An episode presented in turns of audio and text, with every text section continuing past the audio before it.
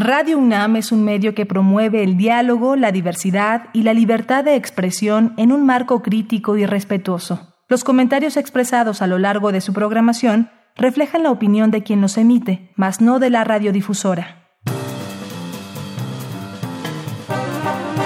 Conciencia, psicología y sociedad. ¿Cómo tomamos decisiones? Bienvenidas, bienvenidos. Estamos en Conciencia, Psicología y Sociedad. Transmitimos a través del 96.1 de FM. Esto es Radio UNAM y les agradecemos, les agradecemos sintonizar las frecuencias universitarias en este que es el espacio radiofónico de la Facultad de Psicología, este espacio en conjunto de Radio UNAM de la Facultad de Psicología, donde invitamos a distintos especialistas, académicos, académicas, en fin, con quienes abordamos temas de interés, esperamos, de su interés desde el enfoque psicológico. Yo soy Berenice Camacho y en esta ocasión me da mucho gusto compartir la conducción con la doctora Mariana Gutiérrez Lara. Mariana, qué gusto tenerte aquí. Muchas gracias, Veré. Muy contenta de estar con ustedes y agradecida por estar aquí dándonos la oportunidad de hablar de temas de psicología. Gracias a Radio UNAM. Gracias a ustedes también. Pues bueno, estaremos conversando sobre cómo tomamos decisiones. Es la pregunta que hoy lanzamos para ustedes. Vamos a conversarlo en unos momentos más. Ese es el tema de esta ocasión aquí en Conciencia, Psicología y Sociedad. Si ustedes quieren saber de otros temas, de otras pues, cuestiones que hemos abordado, pueden acercarse a nuestro sitio de podcast, que es radiopodcast.unam.mx. Así es que iniciamos Conciencia, Psicología y Sociedad. Bienvenidos. ¿Te toca llevar el helado y no encuentras el sabor que buscabas? ¿Cómo eliges cuál llevar? Quizá usas un modelo de elección y los ordenas por sus características, es decir, sabor, color, textura, del que más te guste al que menos. Tal vez aplicas una regla de elección, la maximización, por ejemplo, solo el mejor, o por la prisa, la regla de la suficiencia. Pruebas y compras el primero, lo bastante bueno. Las ciencias del comportamiento estudian las decisiones. La economía primero definió modelos normativos, la toma de decisiones ideal por individuos racionales, consistentes a través del tiempo y de distintos contextos. Pero la psicología observó que en contextos reales, con frecuencia los humanos somos inconsistentes y propuso por ello nuevos modelos descriptivos de tomas de decisiones. Elegir siempre la opción que ofrezca el mejor resultado posible requeriría evaluar cada alternativa, con información, tiempo y capacidad de análisis suficientes, pero a menudo lidiamos con la incertidumbre. Quizá estimamos probabilidades. Hoy lloverá, nos preguntamos, por ejemplo. Resolvemos en el momento y nos vemos forzados a aceptar los límites de nuestra racionalidad. La economía conductual, que investiga estos temas, ha cosechado tres premios Nobel de Economía. A Herbert Simon en 1978 por el principio de racionalidad limitada, a Daniel Kahneman en 2002 por la teoría prospectiva, que experimentalmente descubrió ciertas reglas de elección llamados heurísticos que involucran sesgos habituales, y en 2017 a Richard Thaler, quien propuso importantes aplicaciones. Nuestra invitada de hoy estudia la elección intertemporal y la sensibilidad a la inmediatez, investigando qué tanto valoramos el presente respecto del futuro. Entre otras, esto afecta a algunas decisiones financieras y de salud importantes, como hacer ejercicio o ahorrar, que traen grandes beneficios a largo plazo, pero ofrecen costos inmediatos. Mediante la experimentación, la ciencia de la toma de decisiones realiza investigación aplicada, cuyos hallazgos han sido utilizados desde hace más de una década por diversos gobiernos e instituciones para promover una mejor toma de decisiones por parte de la población en diversos ámbitos. Entonces, ¿qué tan racionales son nuestras decisiones? ¿Y cómo puede incidir este conocimiento en nuestras vidas? Para responder estas y otras cuestiones nos acompaña Melisa Heréndira Chávez Guerrero, quien es profesora de la Facultad de Psicología de la UNAM, donde estudió la licenciatura y es doctorante en el campo de análisis experimental del comportamiento. Realizó una estancia de investigación en la Universidad de Carnegie Mellon en Pittsburgh e investiga las ciencias del comportamiento y su aplicación en políticas públicas, así como el ajuste del comportamiento de los organismos en entornos cambiantes. Y pues te damos la bienvenida, Melissa Chávez Guerrero. Gracias por estar aquí en Conciencia, Psicología y Sociedad para hablarnos de la toma de decisiones. Bienvenida.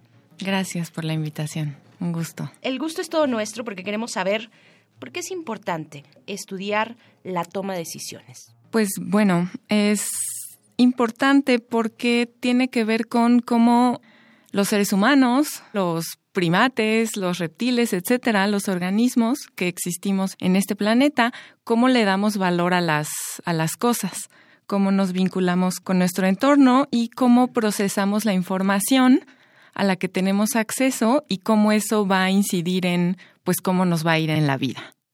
Así de relevante es. Queremos saber cómo. ¿No? Precisamente, y es lo que vamos a descubrir en este programa. Así es. Yo te preguntaría justamente qué han encontrado las ciencias del comportamiento en relación a la toma de decisiones, Melissa, en distintas especies, ahorita que ya hablabas de algunas de ellas. Que a mí, me, perdón, pero me sorprende mucho, justo estábamos tal vez en esta introducción enfocados a la actividad humana, pero nos sales de pronto con que las anémonas tal vez también toman decisiones. Cuéntanos, por favor, Melissa. Sí, sí, esto se ha estudiado desde la psicología, la economía, ¿no? Como se mencionaba en la introducción, pero también desde la ecología conductual y la biología estudian estos procesos desde organismos como palomas, ratas que estudian en los laboratorios dentro de la propia facultad. También otros institutos de investigación estudian especies como primates, que son nuestros parientes en la, en la escala evolutiva. También esto se estudia en contextos naturales, como en ciertos lugares como Catemaco, ¿no? Hay grupos de investigación del Instituto de Psiquiatría que justo estudian cómo distintas especies se van ajustando a, a su entorno, ya sea para cuestiones que tienen que ver con decisiones sobre alimentación. Me quedo aquí donde estoy, voy a buscar otra fuente de alimentación con la posibilidad de que haya algún depredador que, que me devore en el camino, o cómo le hago para buscar pareja. Todas estas decisiones se han estudiado en contextos naturales y en laboratorios. También la parte de cómo le hacemos para ajustarnos a cuestiones que van cambiando la probabilidad a lo largo del tiempo. Como no es lo mismo que yo tenga que decidir si llevo el paraguas en la mañana o en la tarde, si voy a salir o no, cómo me visto. Es decir, tiene mucho que ver con cómo elijo a partir de dos o más incluso posibilidades u opciones. Eso es lo que nos quiere decir con respecto a que en todas las especies hay esta toma de decisiones con respecto a la posibilidad que existe de la gran cantidad de conductas o de respuestas que yo puedo dar y del contexto también, me imagino. Exacto, ¿no? Cómo se me presentan las opciones en el contexto y cómo yo le voy dando valor a cada una para justo ver cuál es la que más me conviene, ¿no? O como se mencionaba en la, la introducción, pues me quedo con la que es lo suficientemente buena porque ya no quiero seguir buscando y ya me cansé de probarme pantalones en la tienda. Más, más vale el diablo, dicen por ahí. Pero bueno, seguiremos conversando. Esto es solamente una introducción. Queremos saber pues mucho porque también pues se refleja ahí nuestro comportamiento, por supuesto, cotidiano, un poco poder alcanzar a entender las decisiones que tenemos que afrontar día con día, esta parte de nuestro comportamiento. Pues bueno, vamos a, a continuar. Les invitamos ahora a escuchar también los comentarios de la maestra Gabriela Zapata Álvarez, quien es una destacada consultora financiera. Nuestra compañera Alejandra Mireles fue y consultó a la maestra Gabriela Zapata sobre nuestro tema del día de hoy, así es que vamos a escuchar lo que respondió. Los expertos comentan.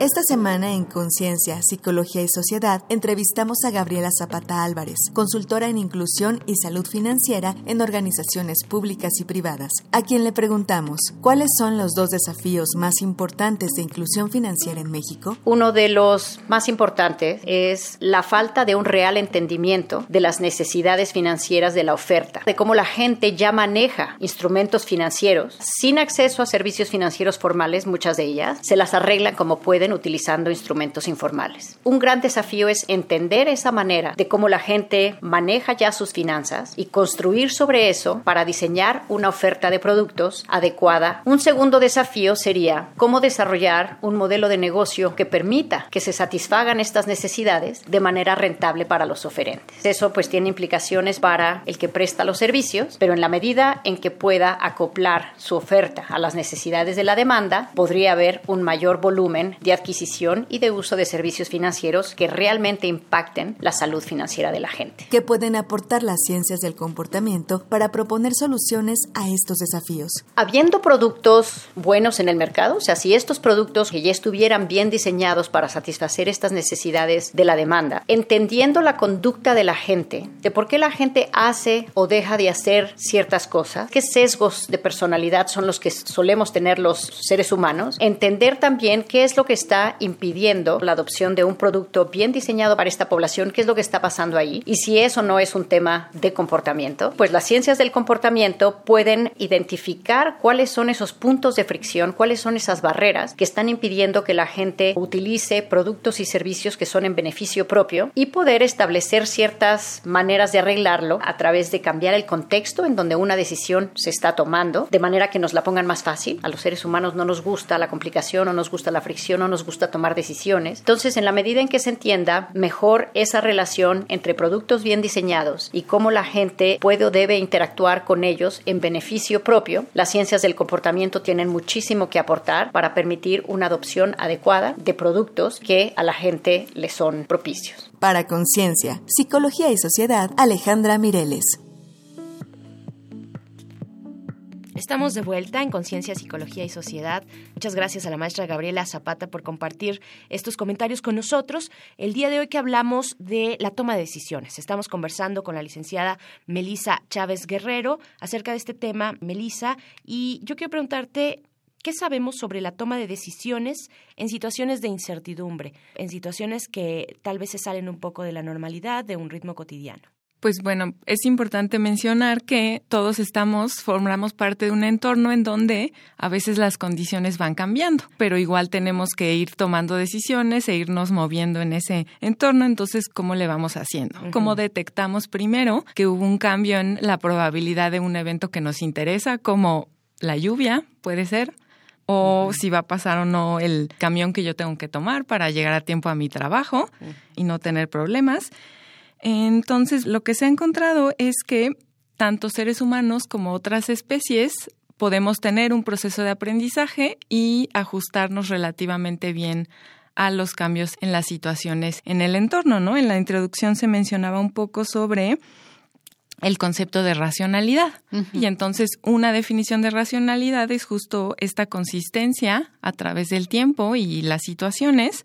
Una definición tal vez un poco más flexible sería esta que nos indica que un individuo racional sería aquel que se ajusta bien a, a su entorno, ¿no? Y entonces, si bien algunos aprendemos más rápido que otros, pues relativamente nos va bien, ¿no? Si somos buenos para detectar estos cambios y sobrevivir pero a veces se te puede ir el camión, ¿no? También. Si no aprendes rápidamente, hay oportunidades que se pueden ir, que hablamos, por ejemplo, de cambio climático, ¿no? Que tenemos esos escenarios que no sabemos hacia dónde estamos yendo, hay cambios importantes en la sociedad, Mariana. Sí, y yo creo que como en todas las variables psicológicas, un elemento importante es el tiempo. Todo, todo está basado en, en cuestiones de tiempo. Entonces yo te preguntaría, justamente qué ocurre cuando las decisiones involucran consecuencias presentes y futuras. O sea, ¿cómo es que se pondera el tiempo?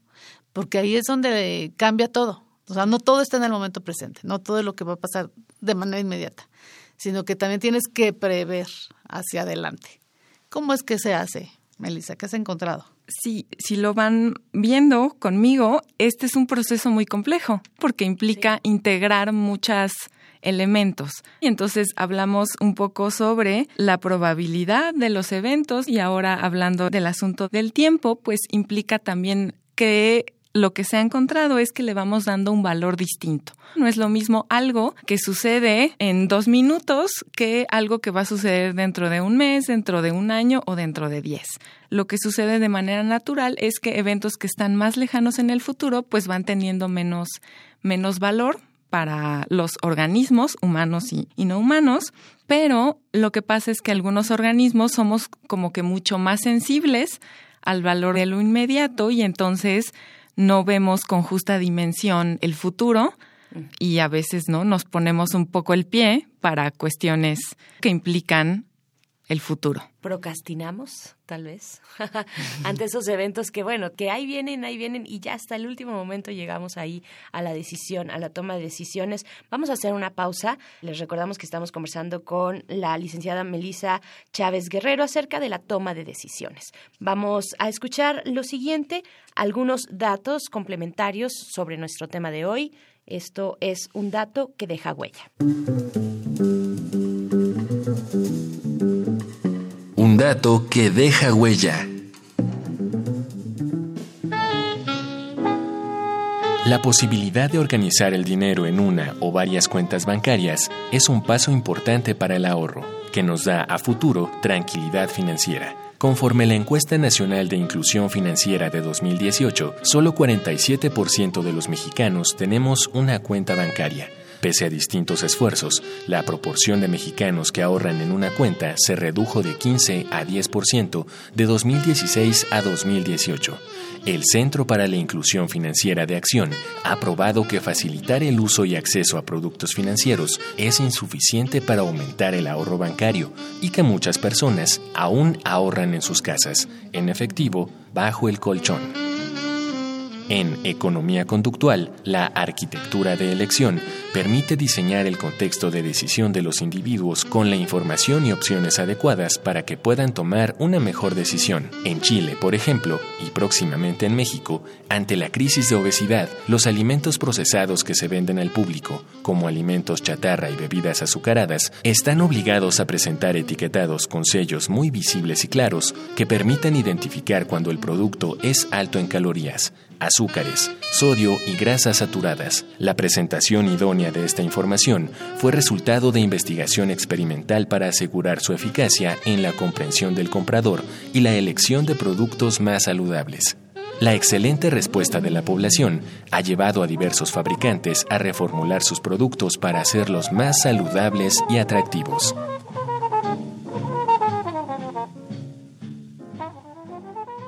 Pues acabamos de escuchar datos interesantes y también el tema, el ángulo de la información, la importancia de la información en la toma de decisiones. Les recordamos que estamos con la licenciada Melisa Chávez Guerrero hablando de eso, de toma de decisiones. Melisa, y ya hacia el último, el último momento de esta conversación, yo quiero preguntarte cómo influye el contexto en la toma de decisiones. Por ahí un dicho dice, yo soy yo y mi circunstancia. No es solo un dicho, es una gran frase. Entonces, ¿cómo influye este contexto en nuestras decisiones? Bueno, pues gran parte del trabajo de Daniel Kahneman, que resultó en Premio Nobel de Economía en, en 2002, tiene que ver justo con esto. Mm. Pequeñas variaciones en cómo se le presenta la información a las personas para que tomen una decisión lleva a cambios en su elección. Es decir, yo te presento la información de una manera primero y de otra después. En realidad es lo mismo, pero al parecer sí, el encuadre es, es muy importante, ¿no? Y esto se aplica en cuestiones de marketing, etcétera, ¿no? Un poco como para políticas, campañas políticas, ¿no? Yo como te pinto el Brexit de una manera y tú dices, vamos para allá. Exacto, ¿no? Cómo se hacen las preguntas en una encuesta, en un sondeo, etcétera, pues puede llegar a influir de manera importante en, en la decisión. ¿Qué otras aplicaciones han tenido estos hallazgos de las ciencias del comportamiento en la solución de problemas públicos, Melissa, como manejo de recursos naturales o salud financiera y qué perspectivas nos ofrecen? Pues bueno, actualmente no ha habido un boom en todas estas cuestiones de, de la aplicación de las ciencias del comportamiento a, a distintos temas. Y, por ejemplo, algo que está haciendo actualmente aquí en México la CONSAR es este programa para que a partir de la aplicación de la FORE la gente pueda obtener ciertos beneficios inmediatos por ahorrar en su cuenta Afore, ¿no? Entonces, parte de lo que yo pagué por un boleto del cine se va directamente a mi cuenta de ahorro y entonces es un poco traer al presente un beneficio futuro que es tener dinero cuando me retire, ¿no? Que parece algo como muy lejano y poco importante el día de hoy. Entonces, ese sería un ejemplo. Otro ejemplo importante es mandarle a la gente un recordatorio en un momento preciso, como ya pasaron seis meses, ya pasó un año de que viniste a, tu última limpieza dental, entonces agenda tu cita. Haz clic aquí y agenda tu cita, ¿no? Se ha visto que esos pequeños recordatorios también incrementan la probabilidad de que la gente vaya a hacer esos chequeos, esos chequeos médicos. También otro ejemplo enfocado en recursos naturales es cuánto luz estoy consumiendo yo con respecto a mis vecinos, estoy haciendo un buen trabajo en conservar energía o no, y eso también se ha visto que influye en el comportamiento de la gente, ¿no? Entonces, la perspectiva es bastante amplia porque, ¿no? Donde hay seres humanos tomando decisiones, pues habría que muchas intervenciones que se podrían realizar. Intervenciones, estímulos externos, por supuesto, lo que puede significar una campaña publicitaria para orientar, ya sea de manera, digamos, para un bienestar colectivo o personal, o para todo lo contrario, también, ¿no? O sea, Exacto. ahí está esta Para vender productos. Para vender un producto. O ideas. O ideas, ¿qué tal? Bien, pues, eh, licenciada Melisa Chávez Guerrero, te agradecemos mucho por estar aquí. Gracias a ustedes. Gracias. Hay que recordar, bueno, que Melissa Chávez Guerrero es profesora de la Facultad de Psicología de la UNAM. Ahí estudió la licenciatura y es doctorante en el campo de análisis experimental del comportamiento. Realizó una estancia de investigación en la Universidad de Carnegie Mellon en Pittsburgh. Investiga las ciencias del comportamiento y su aplicación en políticas públicas, ustedes ya lo pudieron escuchar, así como el ajuste del comportamiento de los organismos en entornos cambiantes. Hablamos de organismos y no nada más de los humanos. Gracias de nuevo, Melissa. Gracias a ustedes, ha sido un placer. Para nosotros también. Mariana, vamos a hacer una pausa. Sí, vamos a escuchar lo siguiente. Ya saben, algunas recomendaciones culturales, artísticas también sobre nuestro tema de hoy en la sección Reconecta. Reconecta. Recomendaciones culturales sobre el tema de hoy. En Pensar rápido, pensar despacio, el premio Nobel Daniel Kahneman, quien con Amos Tversky creó la teoría prospectiva, expone dos sistemas de pensamiento. El primero es rápido, intuitivo y emocional, y el segundo, más lento, deliberativo y lógico. Habla de la tremenda eficacia, aun con errores y sesgos, del pensamiento rápido, de la aversión a la pérdida, del exceso de confianza, de la dificultad de predecir qué nos hará felices y de cuándo confiar en nuestras intuiciones y cuándo no. Búscalo en edición de Penguin Random House. Con experimentos innovadores, Dan Ariely analiza en Las trampas del deseo cómo controlar los impulsos irracionales que nos llevan al error nuestras decisiones como consumidores y ciudadanos. ¿Por qué compramos lo que compramos? ¿Cómo nos manipulan? ¿Influyen las marcas en nuestra satisfacción? Nos ofrece sorprendentes conclusiones de la naturaleza humana que, con suerte, nos ayudarán a tomar mejores decisiones. Búscalo en Editorial Bucket. Y ahora, es tiempo de planear un momento cinéfilo. En la genial cinta de 1985, Volver al Futuro, dirigida por Robert Zemeckis, Michael J. Fox da vida a Marty, adolescente amigo de Doc, un alocado científico que crea una máquina para viajar en el tiempo. Por un accidente, Marty viaja a 1955 y sin darse cuenta impide que sus padres se conozcan, alterando así el futuro y con ello su propia existencia. Síguelo en sus increíbles aventuras para componerlo. Jack Nicholson protagonizó y Milos Forman dirigió un film que en 1976 ganó los Óscares a Mejor Película, Director, Actor, Actriz y Guión Adaptado. Atrapado sin salida, presenta al rebelde y libérrimo Randall McMurphy, condenado por tener sexo con una joven de 15 años. Randall consigue ser recluido en un hospital psiquiátrico, con la idea de pasarla más tranquilo pero se encuentra con la inflexible disciplina de la enfermera Ratchet. Él se siente impedido a imponer el desorden, lo que provoca una guerra que involucrará a todos los pacientes. Estas fueron las recomendaciones de la semana. Te dejamos con el tema Should I Stay or Should I Go? de la banda de punk británica The Clash.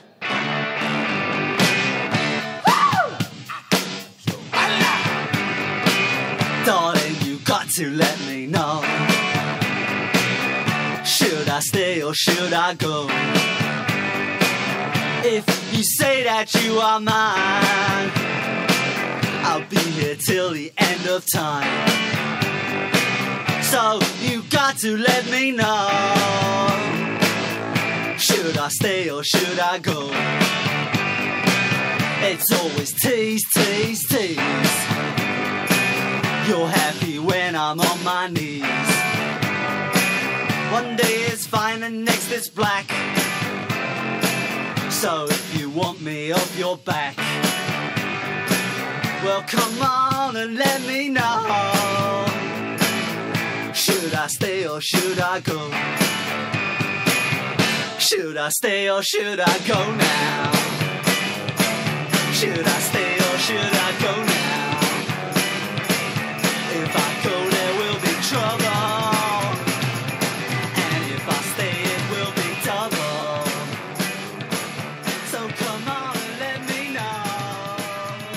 estamos de vuelta con esta pregunta que nos lanza de Clash, ¿me quedo o me voy? Estuvimos conversando sobre la toma de decisiones con la licenciada Melisa Chávez Guerrero. Y pues Mariana, antes de despedirnos, también queremos escuchar tus conclusiones, tus comentarios sobre este tema. Pues nos vamos, no, no tenemos otra opción, ¿no? Ya Nos vamos. Ya nos tenemos que ir. Pues sí. Pero fíjate que sí me, me quedo con la idea de la, de- del comentario de Melissa que señala que finalmente la toma de decisiones involucra una gran cantidad de circunstancias alrededor. Ya nos habló del tiempo como tal, ¿no? Pero también del contexto, de las situaciones en el que estamos viviendo actualmente, pero también está basado en la relación con la conducta de los otros, lo cual nos lleva a pensar otra vez, como lo hemos comentado en otros programas, que al final somos seres sociales y que nuestra conducta pues depende también de lo que los otros están haciendo. Entonces la responsabilidad personal radica en las implicaciones que va a tener no nada más para mi vida presente y futura, sino para la conducta de las otras personas que están involucradas conmigo o que están relacionadas conmigo. Y por otro lado, pues esta cuestión de impulso que de repente tenemos, de que aparentemente reaccionamos de manera intuitiva, rápida, sin pensarle mucho y que este en alguna de las de las este de los mensajes que nos dieron nos señalan que no necesariamente eh, es una respuesta equivocada. O sea, no necesariamente el actuar de manera intuitiva te va a llevar al error. Porque finalmente esta intuición tiene también elementos de o, captura informa- eh, información previa que tú tienes y que has estado acumulando en tu cerebro. Entonces, fíjate cuántas cosas se abren aquí, cuántos programas nos da para hablar de toma de decisiones en relación a la cantidad de variables que están este, involucradas. Ojalá que tengamos oportunidad de tocarlo en otro momento. Pues, doctora Mariana Gutiérrez Lara, muchas gracias por estar aquí en la conducción de este programa. Hasta pronto. Gracias, Veré, un placer estar contigo. Igualmente, gracias también a la Facultad de Psicología, a Radio UNAM, por supuesto, y a ustedes siempre. Yo soy Berenice Camacho y quédense aquí en la programación de Radio UNAM. Esto fue Conciencia, Psicología y Sociedad. Hasta la próxima. Conciencia, psicología y sociedad. Del otro lado del espejo participaron Marco Lubián, Alejandra Mireles, asistencia de producción, Carolina Cortés, Ana Salazar, guionista, Augusto García Rubio, vinculación e información, producción, Frida Saldívar.